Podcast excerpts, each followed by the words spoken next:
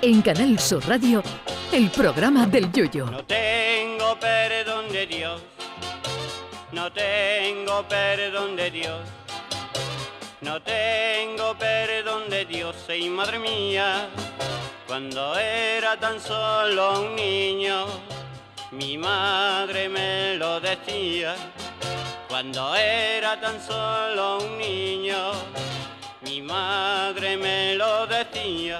Hoy se celebra el Día Mundial de los Animales y es de justicia agradecerle a Noé que metiera en su arca algunos animales como el bogavante, el cochino o los langostinos, sin los cuales la existencia humana no sería la misma. Pero también cabría reprocharle a don Noé que hiciera subir a su barquito a otras especies que no tienen ningún sentido.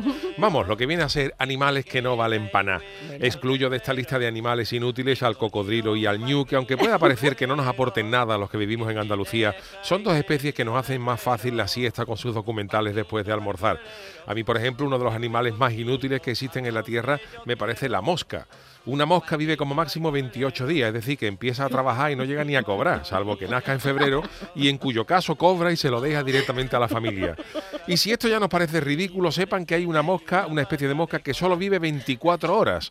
Eso sí, si es una mosca que nace en el estadio del Cádiz y por lo que sea ese domingo gana el Cádiz, imagínense con la alegría que se muere esa mosca porque no va a ver al Cádiz perder en toda su vida. En eso sí que le tengo algo de envidia a dicho animal. Otra especie que no vale para nada, aunque nos parezcan curiosos y bonitos, es el oso panda. A los pandas no se los comen otros depredadores, no tienen relación con otras especies, tienen dificultades para reproducirse y cuando son chicos hay que ayudarlos a hacer caca estimulándole unas glándulas porque no pueden cagar solos. Como ven, una monería de animal, que si quitamos la utilidad de poder verlo cuando vamos al zoológico, son más inútiles que la P de psicólogo.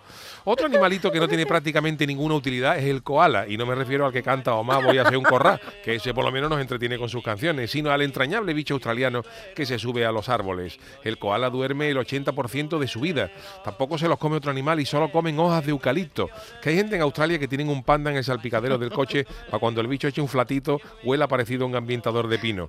Quitando eso, poca utilidad la del koala. Otra especie que me parece con poquísimo sentido es el canario. A la gente le puede parecer que es un pájaro bonito y en lo del amarillo le alabo el gusto, pero la gente solo quiere un canario para tenerlo dentro de una jaula y que cante.